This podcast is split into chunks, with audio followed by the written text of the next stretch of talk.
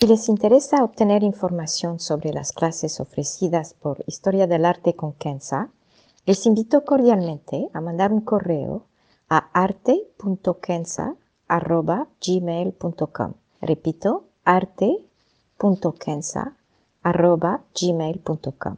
Muchas gracias. Imagine the softest sheets you've ever felt. Now imagine them getting even softer over time. That's what you'll feel with Bowl and Branch's organic cotton sheets. In a recent customer survey, 96% replied that Bowl and Branch sheets get softer with every wash. Start getting your best night's sleep in these sheets that get softer and softer for years to come. Try their sheets with a 30-night guarantee. Plus, get 15% off your first order at bowlandbranch.com. Code BUTTERY. Exclusions apply. See site for details. Historia del arte con Kenza.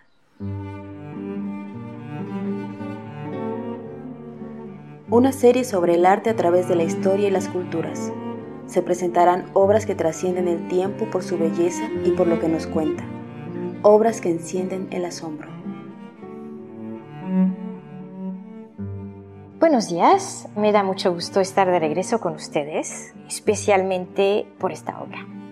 Es un Buda en la seca de la dinastía Tang, o sea, del siglo VII, que viene de Xi'an, en China. Mide unos 96 centímetros de alto y se puede encontrar en el Metropolitan Museum en Nueva York. A través de esta obra excepcional, vamos a visitar una ciudad, la ciudad de Xi'an, en el centro de China, bajo la dinastía Tang, famosa por su arte exquisito. Mientras que escogí una estatua de Buda, no hablaré de la iconografía budista en este episodio, al cual dedicaré un episodio próximamente. La escogí por su delicadeza y belleza. Pero antes, les quiero hablar brevemente de lo que pasaba en Xi'an en el siglo VII y más precisamente el 27 de mayo del año 645. Este día, el viajero Xuanzang un monje budista, regresa después de un viaje de 17 años a la India. Regresa con las palabras completas de Buda, los sutras, en pali y en sánscrito, con su traducción al chino. Es la primera vez. Apenas llega y el emperador organiza la deposición de los manuscritos en el pequeño templo del ganso salvaje, frente al gran templo del ganso salvaje, que solamente tiene 2.5 centímetros más alto. A este efecto, se ha decorado el lugar con estatuas extraordinarias de Buda y deidades budistas, bodhisattvas y seres despiertos. De todas las estatuas, quedan muy pocas hoy en día, y una es esta que hoy se encuentra en el Metropolitan en Nueva York. Déjenme hablarlos de Xi'an. Tuve el gusto de estar en esta ciudad el año pasado y la verdad es una belleza. Para entender lo extraordinario del evento, o sea, del hecho que Xuanzang llega después de 17 años de la India con los textos de Buda en chino, tengo que regresar unos años atrás para explicarles el contexto. La dinastía Tang, que llegó al poder en 618 y estuvo en el poder durante tres siglos, fue la primera dinastía china en declarar la libertad de culto y pensamiento. Es muy raro para la mentalidad de la época y para China. Es, de hecho, revolucionario. Así que cualquier creencia o pensamiento divino y humano estaba permitido.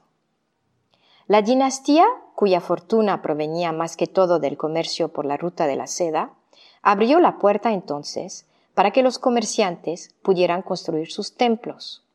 Tienen que darse cuenta que en esta época, principios del siglo VII, Xi'an, la primera ciudad de la ruta de seda del lado oriental, es la ciudad más grande del mundo. Cuenta con 1.5 millones de habitantes. A modo de comparación, en la misma época, París tenía 30.000 habitantes. Constantinopla, la más importante en el oeste, tenía 400.000 y Roma 100.000. Estamos hablando entonces de principio del siglo VII. Los primeros comerciantes a aceptar esta libertad de pensamiento religioso fueron los musulmanes, gran comerciantes, con la inauguración de su gran mezquita en el año 630. Es increíble cuando uno piensa que todavía el Corán no existía en forma compacta y escrita. Es una mezquita maravillosa que sigue abierta y activa. Los segundos comerciantes fueron los cristianos, y más precisamente la iglesia nestoriana, sacada de Europa y del Medio Oriente por ser herética, quien abrieron su iglesia en la calle justo al frente de la mezquita en el año 632, o sea, dos años más tarde. Los terceros y los cuartos comerciantes a aceptar fueron los zoroastrios y los maniqueístas, respectivamente, y finalmente los budistas. Este quinto grupo existía en China desde el siglo IV, pero en algunos lugares perdidos y sin estructura central o templo importante. Y los budistas fueron los que tuvieron más éxito, digamos, con las autoridades. Los musulmanes siguieron creciendo, especialmente con la llegada de comerciantes y la extensión de los lazos familiares, y lograron crear una comunidad coherente y rica, con lazos puramente comerciales y políticos con el palacio del emperador. Los cristianos, los zoroastrios y los otros pasaron de moda, así que no tuvieron ningún impacto. Los budistas pudieron perdurar por su capacidad de establecer un cierto espacio entre ellos y el poder. La construcción de monasterios significaba que gran parte de los oficiales budistas podían retirarse a una vida de contemplación y así resistir los flujos de las creencias de la nobleza y de la élite Tang. Ahora la estatua. Desde la primera vista es extraordinaria. Es fina, delicada, un ejemplo exquisito de la estética de la dinastía Tang. Está hecha de laca seca, que es laca, es una resina de árbol, por lo que no saben. El proceso de fabricación de la estatua es fascinante.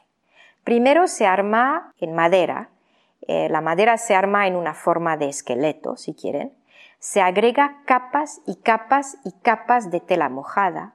Se enrolla con caña y se agregan las capas y capas de laca que se dejan secar una tras la otra.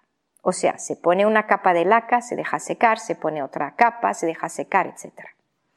En este proceso se afinan los detalles una vez que se seca la laca y después de lo extraordinario se quita todo lo interior.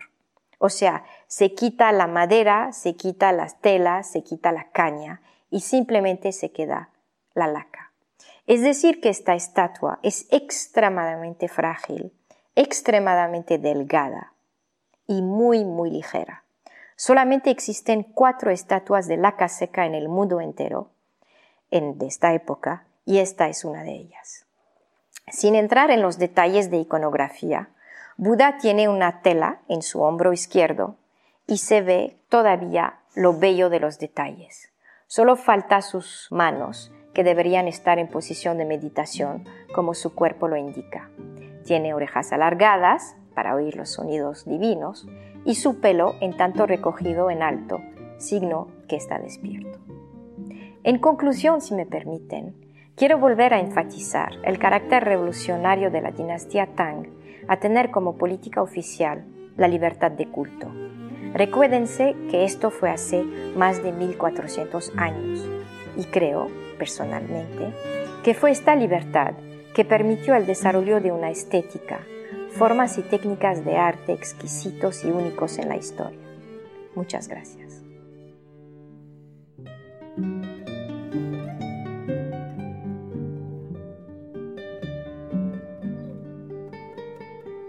Historia del arte con Kenza.